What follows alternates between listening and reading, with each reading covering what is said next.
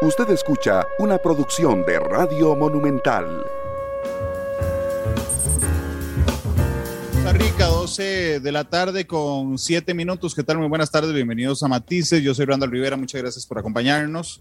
Eh, hoy fuera de horario completamente y un programa más corto porque hoy juega la selección nacional ante Panamá. Inicia su, su camino eliminatorio rumbo a Qatar 2022. Ojalá que ganemos hoy, por favor. Eh, pero bueno, Matices irá de 12 a 1. El programa de hoy es muy importante. Es muy importante porque siempre en la, particularmente los medios de prensa, tenemos que estar atentos de que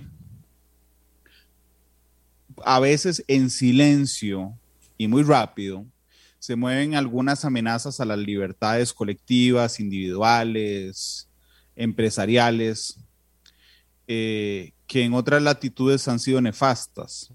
Y aquí en Costa Rica se está moviendo en silencio un proyecto de ley en Asamblea Legislativa que tiene, iba a decir un tufillo, pero no, tiene un enorme tufo a eh, el nuevo socialismo latinoamericano que tan empobrecido tiene a varios países de Sudamérica. Y es particularmente una modificación a la ley de radio. Por eso es que yo invité hoy a doña Agnes Fajardo, la vicepresidenta de la Cámara Nacional de Radio y Televisión, y a don Juan Manuel Campos, que es el director general de ciberregulación, pero además es un reconocidísimo experto en estos temas que me acompañen. Doña Agnes, ¿cómo le va? Bienvenida a Matices, ¿cómo, cómo está? Buenas tardes, Randall. Muchísimas gracias por la invitación.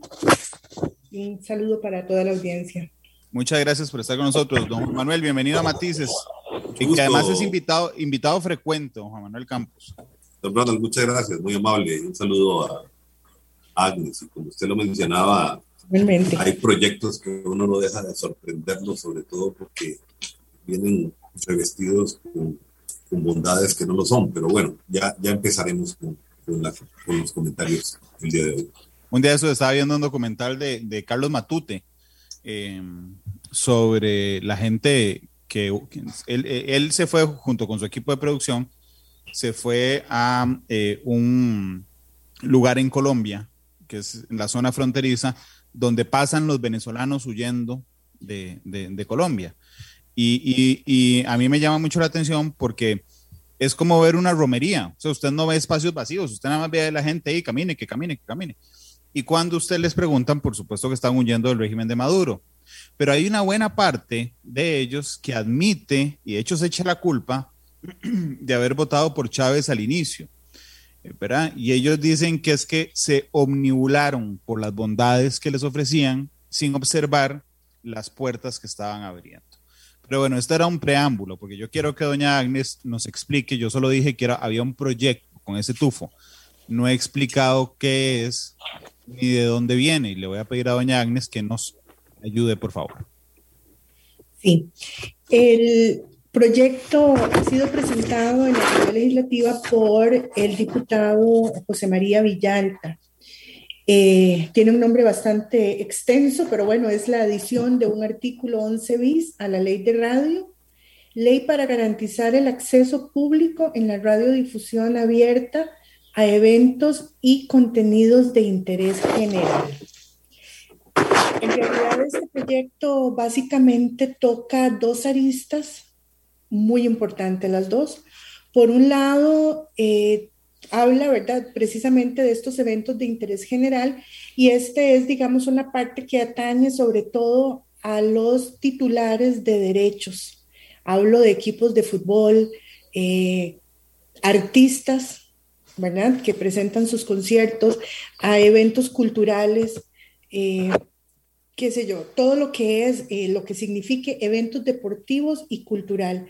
Ellos dicen en la exposición de motivos de este proyecto que, eh, o, lo justifican con que hay una concentración mediática y directamente dice de los partidos de fútbol del Campeonato Nacional de Primera División. Eh, el problema es que en realidad solamente menciona estos eventos en específico, ¿verdad? Y deja a que sea el Poder Ejecutivo de turno que vayan a mencionar este, o hacer un listado de cuáles son esos eventos de interés. ahí estamos tremendamente mal, ¿verdad? Dejando eh, en una parte subjetiva la calificación de esos, de esos eventos.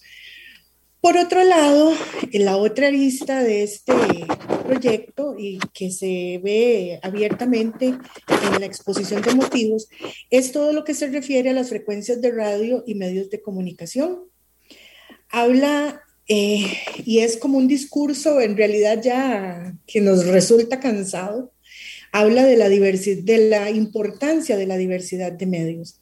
Verdaderamente en Costa Rica sí hay diversidad de medios, tenemos una pluralidad increíble, hay medios de talking radio con programas como este precisamente en el que estamos ahorita, hay emisoras musicales, hay emisoras este, de deportes, hay emisoras de noticias, hay emisoras religiosas, hay emisoras culturales y hay emisoras educativas, igual que los canales.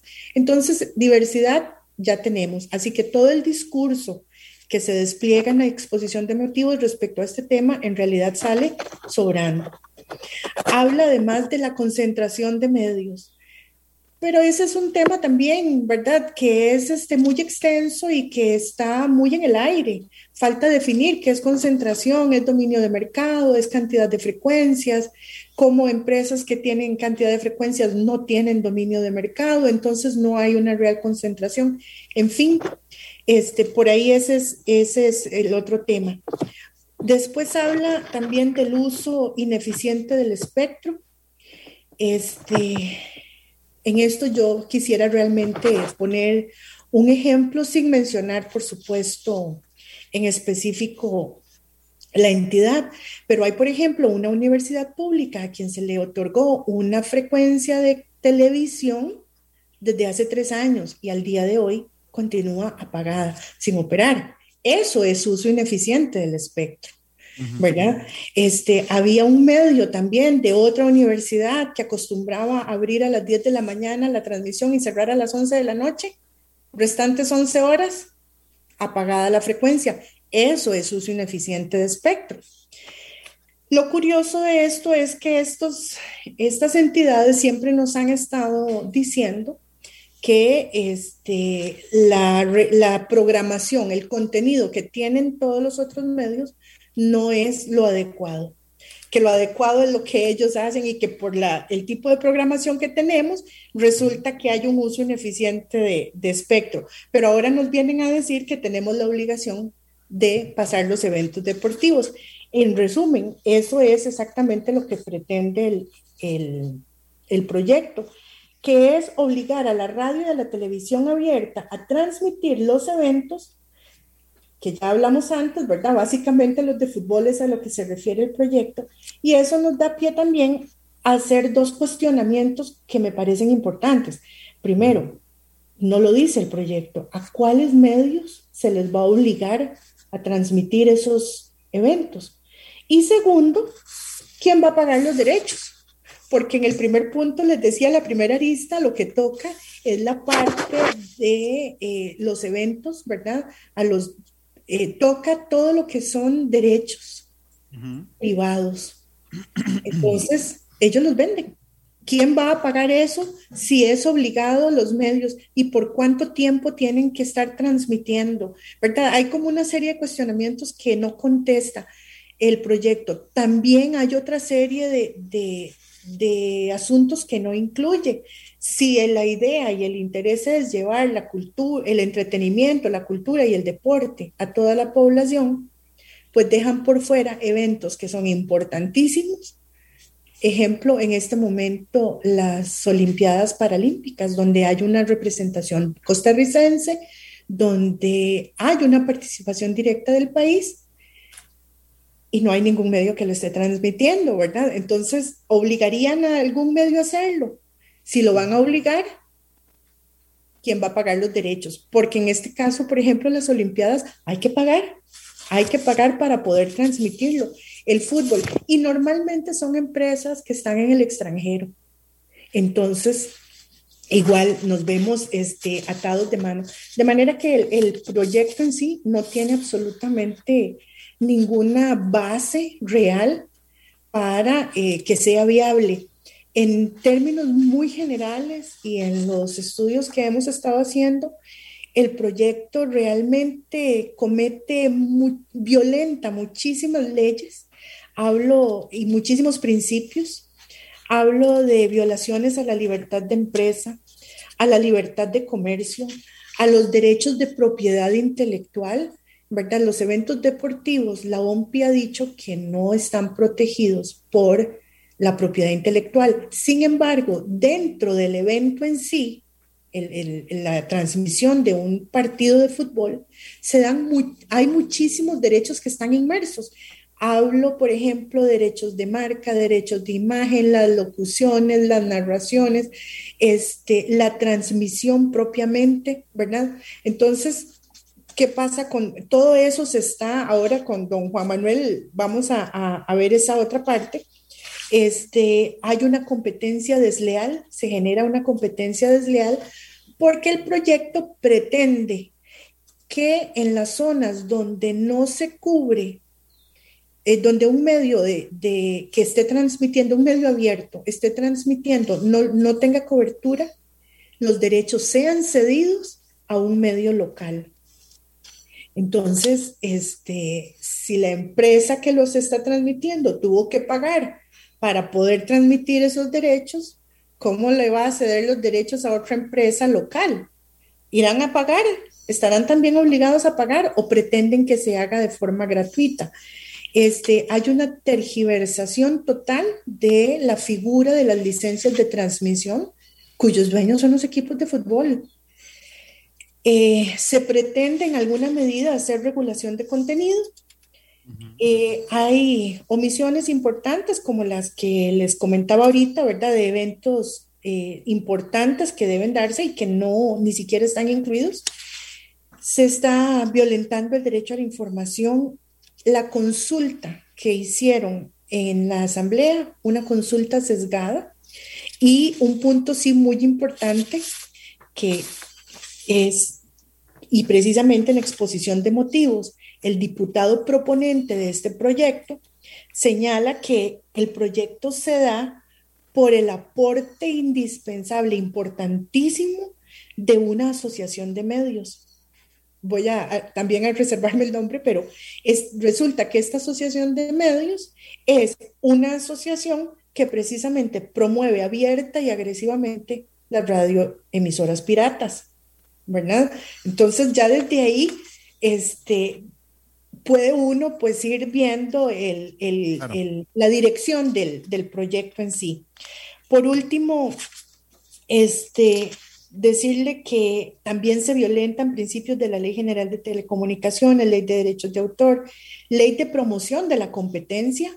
¿Quién va a regular esa competencia? ¿Será la SUTEL? ¿Será este, la comisión? ¿Verdad?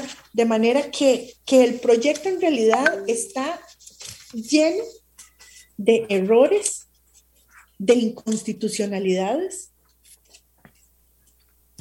de faltas a muchísimas leyes y también de falta contra las convenciones internacionales en esta materia. Claro, yo, quisiera hacer un par de reflexiones antes de darle la palabra a don Juan Manuel, y particularmente porque yo estoy viendo aquí, por supuesto, los, los, los comentarios. Bien, ya un par de gente salió con el tema del pago de las frecuencias. Eso no tiene nada que ver con esto. El pago de las frecuencias está regulado desde 1943 y creo que todos estamos de acuerdo, todos, todo el país está de acuerdo en que se pagan sumas ridículas, pero eso no somos nosotros los que definimos quién, quién lo paga, es la ley. Yo creo que nadie tendría, es más, lo hablo por mí, porque mm, doña Agnes hoy está como vicepresidenta Canartel, pero voy a cometer una infidencia, es la directora jurídica del Grupo Columbia, no hay nadie aquí en el programa, digamos, de, de Central de Radios. Pero Central de Radios y Canartel también ha hecho propuestas en el pasado para actualizar las tarifas de esas frecuencias. Eso no tiene que ver con esto. Todos estamos de acuerdo que es un ridículo. Entonces, actualicemos el monto de las frecuencias. Alguien por ahí dijo que den un porcentaje de lo que se generan con esas frecuencias. Ya lo damos, se llama impuesto sobre la renta. ¿Cuánto creen que pagamos todos sobre el impuesto sobre la renta? Ese es el segundo tema. El tercer tema, yo hace un par de años, un poquito más fui a Nicaragua y a mí me asustaba que al mediodía todos los canales y todas las emisoras tuvieran que conectarse a escuchar el mensaje de Rosario Murillo. aún hoy, es obligación, porque resulta que ellos lo consideran un evento cultural y la palabra cultura engloba todo lo que usted se le ocurra. Entonces, es un evento cultural que el Poder Ejecutivo de turno, que es la puerta que se está abriendo en este proyecto, pues define que usted tiene que pasarlo. Pero, y lo otro finalmente, es que alguien por ahí me dijo, yo me quedé con ganas de ver las Olimpiadas. En esta, seguramente que sí, muchos. Lo que pasa es que no es que yo amanezco mañana y digo, mira, qué ganas de transmitir las Olimpiadas. Mira, andate con una cámara a transmitir las Olimpiadas. Hay que pagar y se paga muy caro para poder transmitir eso, transmitir el partido, transmitir el concierto. Y lo otro que tiene que ver con concentración de medios, que es lo último que yo iba a decir antes de dar la palabra a Juan Manuel, es que una cosa es concentración de medios y otra cosa es concentración de audiencias, ¿verdad? Y, si usted tiene una, una sola emisora que logra, no sé, el 40% de audiencia, y usted tiene otro que tiene 10 y entre esas 10 logra el 20% de audiencia, realmente pasa por el contenido. Si a usted no le gusta lo que Monumental transmite, pues simplemente deja de ver Monumental. Si a usted no le gusta, para citar el ejemplo de, Doña Agnes, si a usted no le gusta lo que transmite Colombia, por ejemplo, entonces deja de escuchar Colombia. Y si a usted le gusta la música que transmite una emisora, pues se queda ahí. La audiencia no es, no viene pegada a la frecuencia. No es que usted alquila una frecuencia y le da, eh, paga una frecuencia, perdón, y le da inmediatamente la audiencia. Usted tiene que construirla con base en el contenido. Por eso es que las cosas suenan, ahora sí, don Juan Manuel, suenan muy lindas, ¿verdad? En el papel, pero se abren puertas que son absolutamente peligrosas, más en un momento tan vulnerable de eh, la realidad latinoamericana, donde cualquiera literalmente puede llegar a Zapote y plantear una locura con esas puertas abiertas, don Juan Manuel. Sí, eh, eh, muchas gracias, Randall. saludos, doña Ángel. Mire, yo, quería hacer un, un brevísimo recuento quizás histórico para que nos pongamos en, en, la dimensión de qué es lo que ha venido sucediendo a lo largo de la historia costarricense con relación a la explotación de frecuencias. Si empezamos a, a, revisar la primera legislación que se da ya por los años 20, el legislador costarricense lo que tiene el cuidado nada más es de determinar en qué condiciones se va a explotar esa frecuencia, que tiene que ser por un trámite de concesión, que tiene que haber un contrato, que tiene que haber un plazo limitado pero nunca se metieron en contenido. Eso arranca desde el año 20, pasa por la constitución del 49, que se regula la explotación de los servicios inalámbricos, pasa posteriormente a la ley del 54, que es la ley de radio, la que tuvo la visión, inclusive, de promocionar lo que en ese momento era eh, el, descubrimiento más importante de, de los seres humanos, que era la televisión abierta y se cuidaron en particular de que esa regulación, a pesar del origen que tenía, vea qué curioso, es un, tema quizás como anécdota, eh, eh, el año, por ahí del año 53, el gobierno de la República trata de reglamentar la ley del año 1920 y lo que se encuentra el, el ministro de Gobernación de la época es con un paquete que crea impuestos que son el origen a los impuestos de la ley de radio actual y lo que determinan en ese momento es de que el Poder Ejecutivo, con una reserva de tipo constitucional, no puede reglamentar creando impuestos. Y esa es la razón por la cual se manda a la Asamblea Legislativa el proyecto de ley como tal, que finalmente sale como ley de radio. ¿Y qué es la, la visión que tuvo el legislador en la época? No meterse a regular contenidos, porque de por medio estaba un tema fundamental, que era la libertad de expresión y por otro lado era una actividad de, interés privado, estricto interés, eh, de interés privado, que obviamente tenía una reglamentación especial.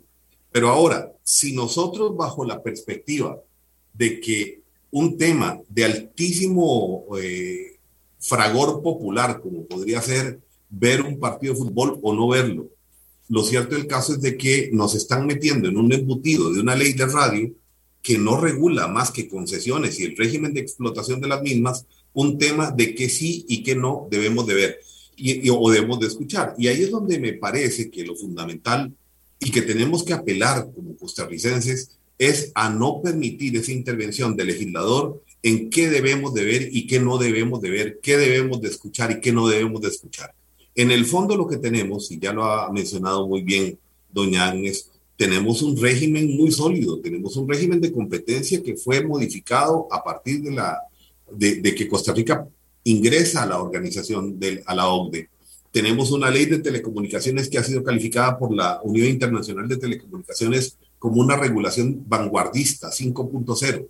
Tenemos una regulación que efectivamente deberíamos de llegar al convencimiento de que efectivamente la ley de radio necesita una ser remozada, pero no es culpa de los que explotan las frecuencias en este momento de que el régimen sea así.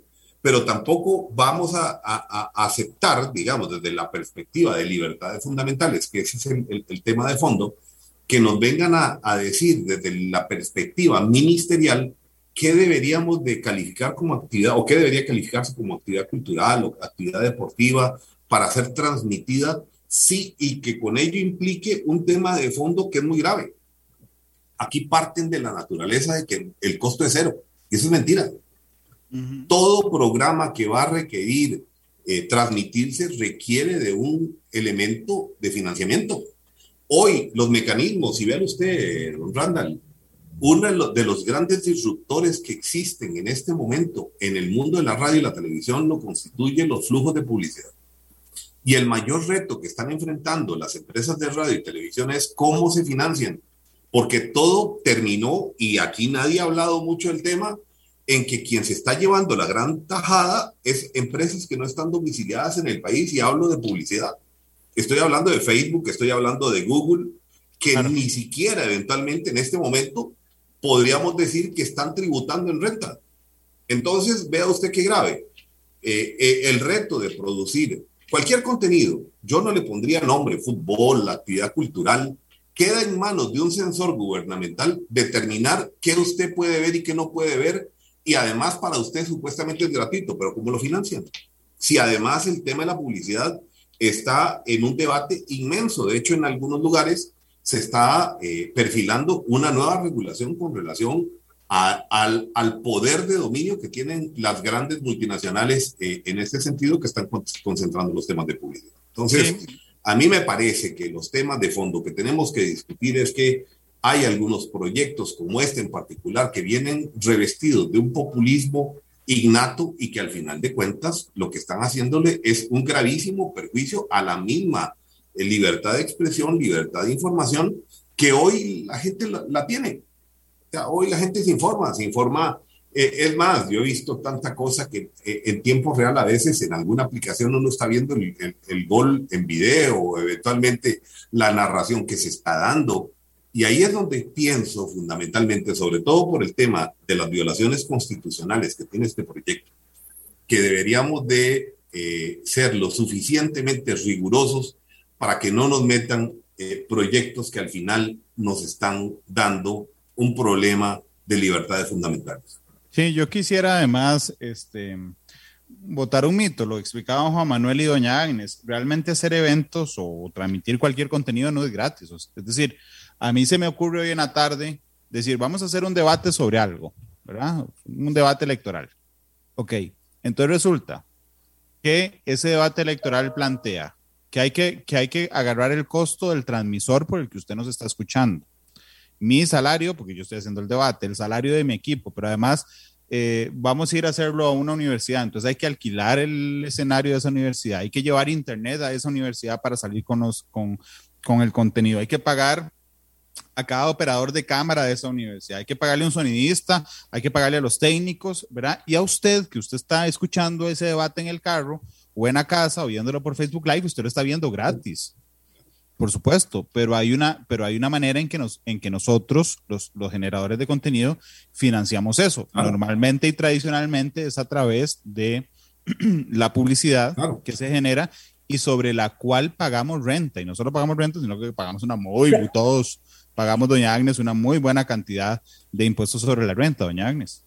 No, a esos gastos que usted comentaba, agréguele los caricísimos recibos de electricidad, ¿verdad? Sí, ya sabemos que los transmisores consumen muchísimo y el costo que tiene es sumamente elevado. Y al, y al, y al, y al, y al director jurídico que hay que pagarle también de la empresa para que vigile que todo está bien y al, y al señor de la cabina y a la pero hay realmente los costos son son este muy altos y por aquí alguien dijo se financian con partidos políticos vean eso no es cierto usted agarra cualquiera cualquiera de los medios de comunicación de este país y el grueso de eh, la publicidad no es publicidad electoral está muy lejos de ser el, principal. Pero bueno, metámonos en el tema más complejo de esto y el que más me preocupa, porque yo he visto una tendencia y eso me preocupa mucho. Ayer tuvimos una, un programa sobre el impuesto a, las casas de lujo, que hay una intención, eso será programa, eh, tema de otro día, pero nosotros podemos ver una tendencia. Hay una tendencia a dejar de, de, cobrar por casas de lujo y empezar a cobrar por propiedad, es decir, por tener, por tener casa. Entonces usted dice, ah, mira, la tendencia, ahora nos quieren meter impuestos por tener casa, pagamos impuestos por tener carro, mm, tenemos un montón de restricciones hoy a las libertades individuales. Usted no puede salir después de las 10 de la noche a circular, por ejemplo. No puede abrir su negocio. Eso, eh, ahí hay una tendencia de algunas restricciones. Entonces, y ahora hay otra propuesta además para que no solo pase eso, sino que el gobierno de turno le dicte qué tiene usted que ver. Imagínese que Randall defina lo que usted que nos está escuchando, nos está viendo, tiene que ver usted en tele o tiene que ver usted en radio. Porque yo puedo definir el contenido de Matices de hoy, pero si a usted no le gusta y simplemente le vuelve, la perilla y pone otra cosa. Esa es, doña Agnes, la gran amenaza. Tiene un montón de elementos del proyecto, estoy de acuerdo, pero la gran amenaza a los derechos fundamentales de los costarricenses es la incursión del Estado en los contenidos periodísticos, culturales, de entretenimiento, de deportes, que generamos los medios de comunicación, doña Agnes. Sí, eh, don Randall, respecto a ese tema, eh, le, voy a comentar lo siguiente. Eh, ellos dentro de este proyecto tocan ese tema cuando hablan de la diversidad de medios. Y entonces se meten, ¿verdad?, en ese discurso de que como no hay diversidad de medios, entonces es necesario que la ley venga a, a cambiar esa, esa situación, que además son muy pocos los empresarios que están teniendo todas estas, eh, todos estos medios. Respecto a eso, siempre he mantenido una posición muy contundente, en el sentido de que no pueden hablar de pocos actores, porque hay muchísimos actores. O sea, realmente cuando uno hace un estudio de frecuencia por frecuencia y busca quién es el titular de la concesión de esa frecuencia, se da cuenta que en este país tenemos muchos más de 60 concesionarios solo en radio, ¿verdad? Hablo de que países como México, que tienen 50 eh, veces más cantidad de frecuencias que en Costa Rica, y resulta que los concesionarios son tres o cuatro eh, empresas. ¿cuántas frecuencias hay aquí, doña Agnes? En radio, mire, y por aquí había... Un, aproximado, no, no, necesito el número exacto. Tenemos como, como 76 en FM, 70 más o menos en FM y otro parecido en... Este... En AM. En AM, correcto. Claro, usted tiene... 73 en FM y 76 en AM. Usted tiene 150 frecuencias más o menos disponibles para 60 concesionarios. Más, mucho más de 60 concesionarios en realidad. Entonces, no es tan cierto el asunto de pocos actores. ¿El promedio más o menos es dos? ¿Perdón?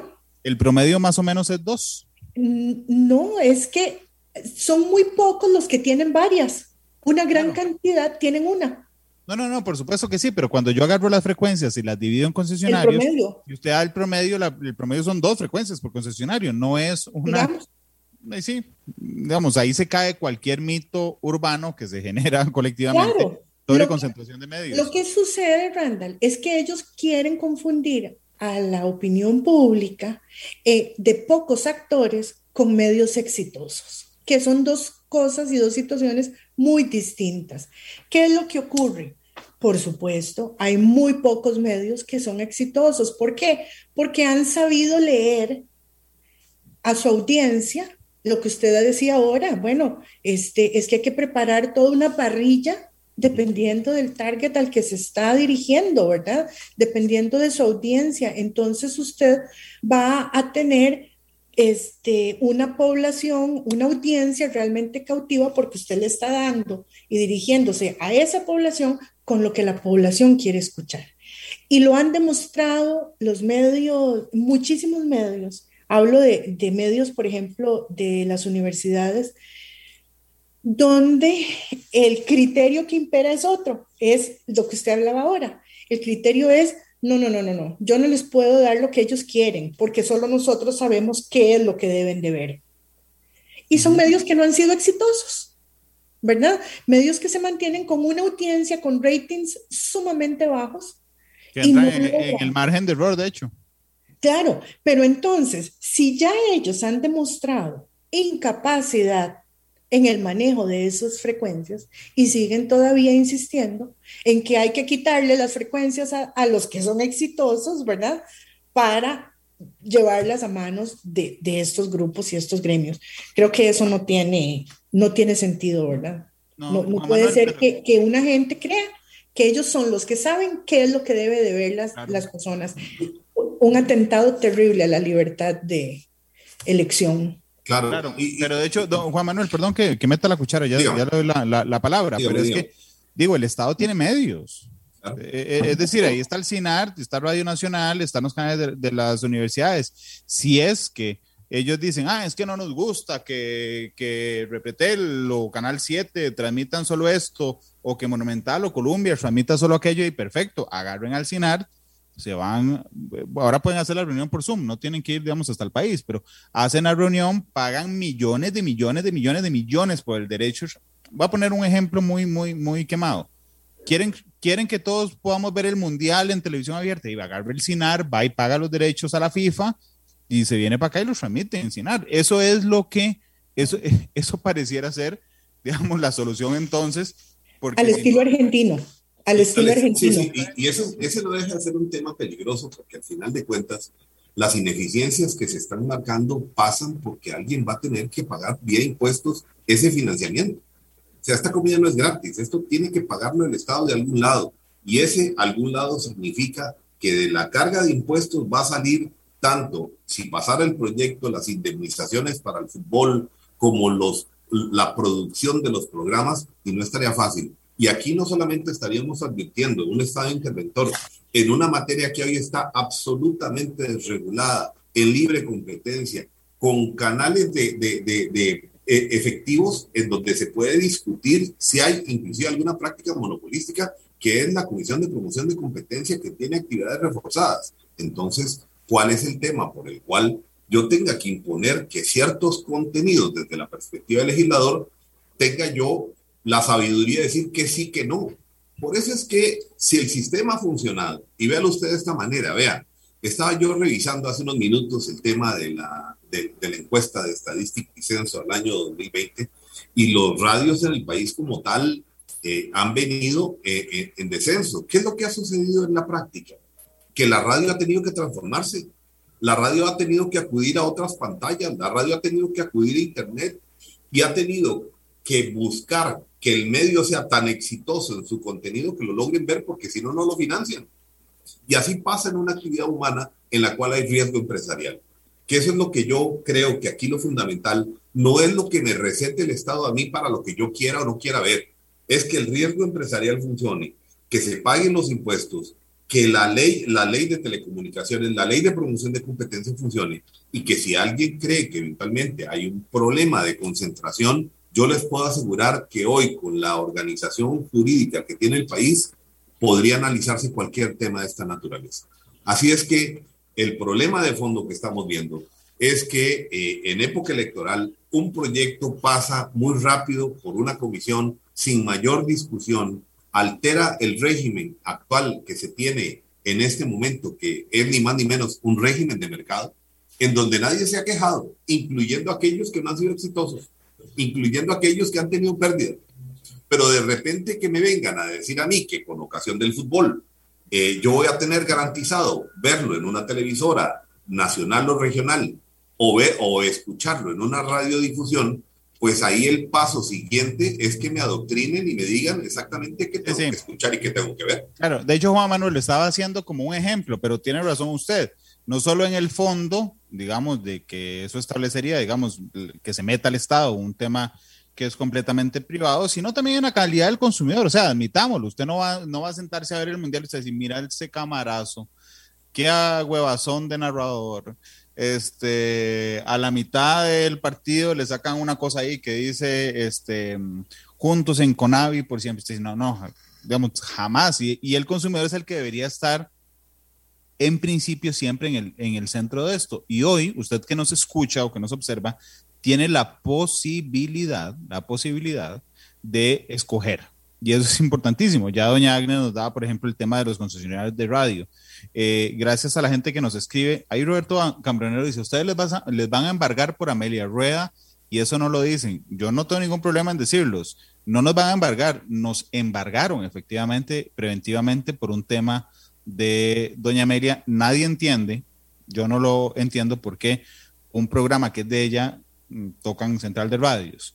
Eh, digo, si, si, existe algún problema, la que debería enfrentarlo directamente es ella. Pero bueno, eso es un tema de otra, de otra cosa. Pero la preocupación de este proyecto sí viene, eh, doña Agnes, porque se ha notado, digamos, una... Usted ahora cuando nos da los motivos, ¿verdad? Decía, Hemos escuchado un montón de veces, hemos escuchado un montón de veces, porque pareciera que sí existe, digamos, una tendencia sostenida a lograr tener una injerencia en los contenidos de los medios de comunicación, doña Agnes. Correcto. Este, muchísimas veces. Y se amparan normalmente en argumentos total y absolutamente falsos falsos. Este, ahora precisamente estaba revisando ahorita eh, los datos que eh, habíamos hace unos años. Me tomé la tarea de revisar radioemisora por radioemisora de este país, ¿verdad? Eh, y sacar datos de cuántas emisoras se dedican a una cosa, cuántas a otras. Y resulta que uno de los argumentos que se utiliza para querer regular contenidos es que aquí no hay acceso a la información o que la gente no tiene acceso a los medios para eh, informar lo que ellos quieran. Yo creo que eso no es cierto y no es cierto, le voy a decir porque de todas las radioemisoras de las que le dije ahora que hay en Costa Rica, resulta que tenemos un 42% de esas ciento y resto de emisoras son emisoras que tienen programas de opinión, de noticias y deportes, lo que llamamos un talking radio, ¿verdad? Y en esos programas, y bueno, usted mencionó ahora el de Doña Amelia, pero igual hay muchísimos programas que son independientes, igual en Colombia, que son programas independientes. El problema es que no podemos tener un programa para cada habitante de este país porque ni siquiera poniendo a los medios piratas, daría, ¿verdad? La, suma para poderlos tener a todos. Pero son programas, hay muchísimos programas en estos, en estos, en este 42%, donde la gente tiene acceso a informarse y a informar. Tiene acceso a recibir criterio y a dar su criterio. Este, le puedo decir que de este 42% de estas emisoras que conforman ese 42%, hay un 12% de programas de opinión, un 7% de programas de deportes y un 10% de noticias. Entonces, igual retomo lo que habíamos hablado antes, ¿verdad? Pareciera que es que a lo que ellos se quieren referir siempre es a los medios exitosos, que son muy pocos. Claro, ahí dice, ahí nos dice José Palma que quién o quiénes están tratando de implementar esta, estas leyes tan represivas. Es José María Villalta, pero aquí yo le, yo le quería pedir a cualquiera de los dos, por favor, que, que, nos explique, porque yo dije al inicio que esto avanzaba en silencio. Y cuando digo en silencio es porque usted tiene que consultar a las partes en un proyecto de ley, ¿verdad? Y entiendo, y ustedes me lo aclaran, por favor, que esta consulta ha sido súper atropellada eh, cuando lo que se consultó primero es a los, a, los operadores ilegales de emisoras, este, que lo decía ahora Agnes. Voy a, leerle la comisión, los miembros de la comisión que eh, aprobaron el, el proyecto, solo deme un segundo para... No, no, no, no se preocupe. Es más, doña Agnes, hagamos una cosa. Permítanme, Juan Manuel, ¿querías agregar algo en un minuto antes de ir a la pausa? Tenés el micrófono silenciado. Simplemente para dejar en el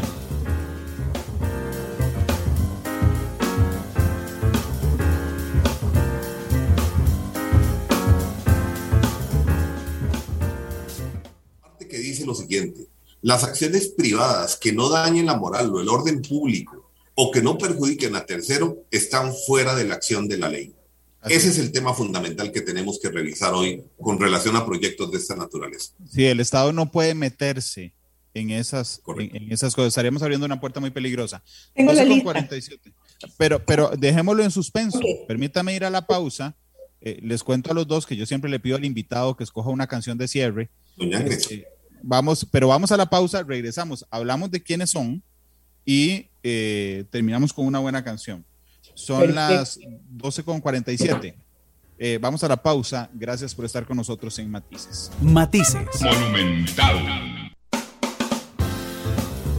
12 con 52. Muchas gracias por eh, acompañarnos en eh, Matices hoy. Estamos hablando de un peligrosísimo proyecto de ley que eh, pretende permitir al Estado que se meta en los contenidos de los medios de comunicación. Y sí, si encuentran alguna similitud con Venezuela, Nicaragua, Bolivia, Argentina, no es una casualidad. Yo le pedía a doña Agnes Fajardo que por favor me, me, contara o nos contara quién es, que es la vicepresidenta Canartel, quiénes son los de la comisión legislativa que vieron esto. Sí, la comisión está conformada por los diputados Franchi Nicolás, Milady Alvarado, Jorge Luis Fonseca, Pedro Muñoz, Paola Vega, Wagner Jiménez y José María Villalta. La votación eh, de esta comisión fue de 6 a 1. El único diputado que votó en contra del proyecto fue don Pedro Muñoz. El resto lo votaron afirmativamente repítame la lista, Agnes. Frangi Nicolás, Ajá. Milady Alvarado, Ajá. Jorge Luis Fonseca, Pedro Muñoz, Paola Vega, Wagner, eh, Wagner Jiménez y José María Villalta. ¿Qué, qué, qué vacilón? Hay tres de Liberación Nacional. Correcto. Y, y, me llama mucho la atención porque, porque, porque yo conozco bueno, conozco a todos los diputados, pero por ejemplo a doña Frangi la conozco, a don Jorge lo conozco, a don Warner lo conozco, eh, a doña Paula la conozco y sé que podrían andar por ahí, pero digamos, a ellos tres, a ellos tres, eh, creo que tienen muy claro cualquier cosa que tenga el tufo ese de, socialismo del siglo XXI y me extraña muchísimo. Sí, este, yo tiendo a creer que en realidad fue eh, una votación sin el conocimiento necesario de lo que se estaba viendo en ese momento, ¿verdad? Sí, pero yo, yo, puedo explicar de otra manera. Yo les quiero hacer una pregunta, tal vez les parecerá muy burda, pero por ejemplo, digamos que esto pase, ¿verdad? Que esto pase, entonces llega a Costa Rica y le dice, y, llama a la FIFA y dice, ah, es que tenemos un problema para el 2022, porque resulta que la, nosotros decimos que ustedes tienen que darnos los derechos para que todos los medios de comunicación aquí transmitan abiertamente este, el mundial. Y las emisoras piratas, que por ahí alguien preguntó que era una emisora pirata, vea, si usted se va al dial y pone 93.1 y 93.5, donde está Monumental, que son las dos frecuencias legales, si usted le aparece de un momento a otro algo en 93.3, que suena así como eh, medio raro es que alguien está usando un transmisor para meterse ahí sin pagar ni un 5 ni reportar ingresos. Eso es una emisora legal. Ok. Bueno, digamos que Costa Rica llama. Entonces dice, vean, FIFA, eh, es que tenemos una ley aquí, así que mándenos los derechos para pegarnos. La FIFA seguramente, don Juan Manuel, nos mandará al carajo. y, el pago de los derechos, este, ¿dónde está? ¿Verdad? Parecieron. Es que es ridículo. No, no solo eh, eso, Randall. Perdón. No, solo eso, Randall, es piense que un medio lo paga, monumental. Pagó los derechos para poder ver el campeonato eh, de CONCACAF. y ustedes se ven obligados a ceder los derechos de transmisión en el área, voy a inventar, esto no es así, pero supongamos que en Guapiles no hay cobertura de monumental. Hay un problema técnico y no tienen cobertura en, Guapiles, entonces le tienen que entregar los derechos a un medio local en Guapiles.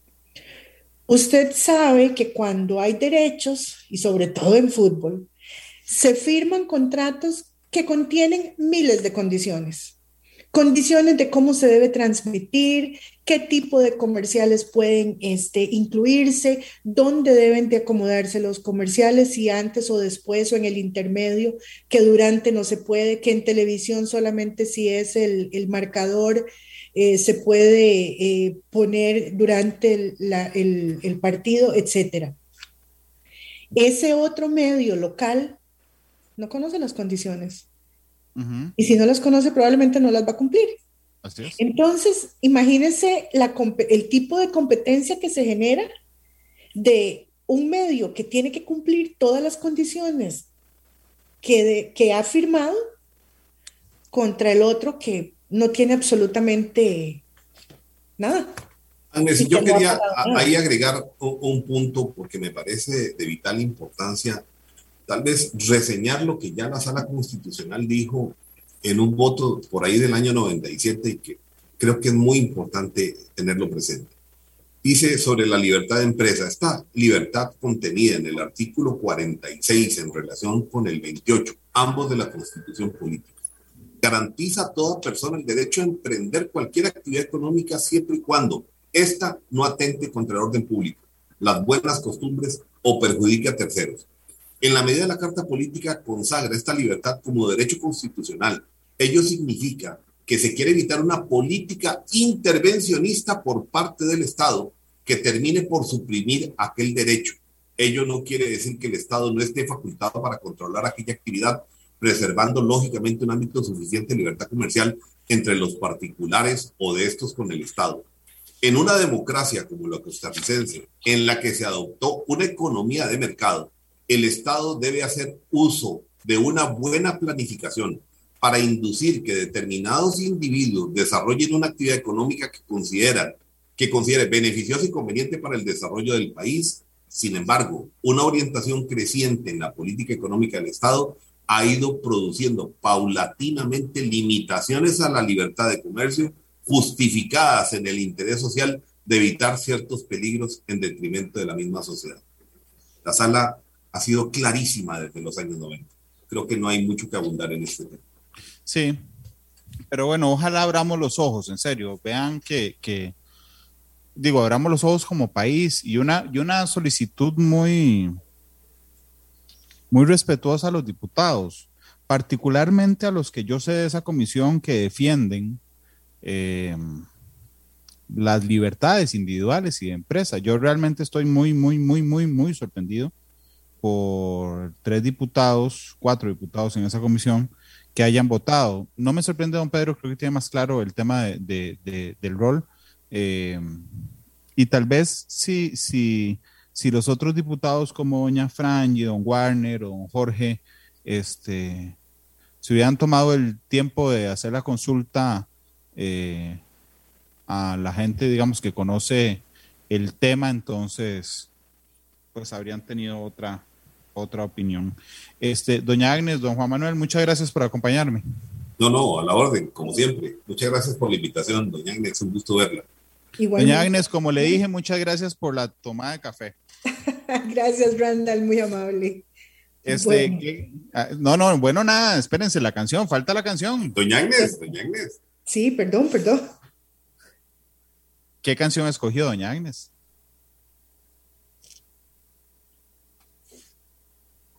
Empecemos con Juan Manuel para ver. Ah, qué... No, no, no, yo les. No, es que es una, es una. Es una, una sola, una sola. Ok. Eh, a ver, ¿qué problema? Y digo qué problema porque yo soy muy rockera. no, no, no, no, mejor, bueno, mejor. Qué bueno. Mejor, mejor. ¿Así? Huélese con rock, doña, Agnes. Eh, bueno, hay una canción que no es de rock, ah, es pop, pero eh, lo que dice es a mí me encanta, que es Fantasy de Earth, Wind and Fire. Fantasy de Wind, Air and Fire, una... Es la este, fantasía del ser humano, de la libertad, ¿verdad? De soñar. Earth, Wind and Fire, una de las bandas más importantes eh, de los últimos años con canciones realmente chivísimas. Eh, fantasy. Doña Agnes, muchas gracias. A usted, Randall. Don Juan Manuel, muchas gracias. ¿ah? mucho gusto. Que la pasen bien. Buenas tardes. Igual, eh, mañana. que ganemos hoy. Que ganemos hoy. Hombre, ojalá, yo, yo estoy nervioso, estoy nervioso. por fin volví a sentir esa cosa aquí eh, hoy con los partidos de la serie. Mañana en Matices tendremos al CIEP, hablaremos ya, ha trascendido la encuesta, ya le informamos, pero vieran que la encuesta tiene unos elementos tan interesantes cuando uno se acerca a ver la encuesta que hizo el Centro de Estudios y, e Investigaciones eh, Políticas de la Universidad de Costa Rica, realmente es muy interesante. Es la una con dos minutos, nos pasamos un toquecito y nos vamos a pasar un toquecito porque la canción es muy buena, Fantasy, eh, de Earth, Wind and Fire. Hasta luego y feliz tarde. Este programa fue una producción de Radio Monumental.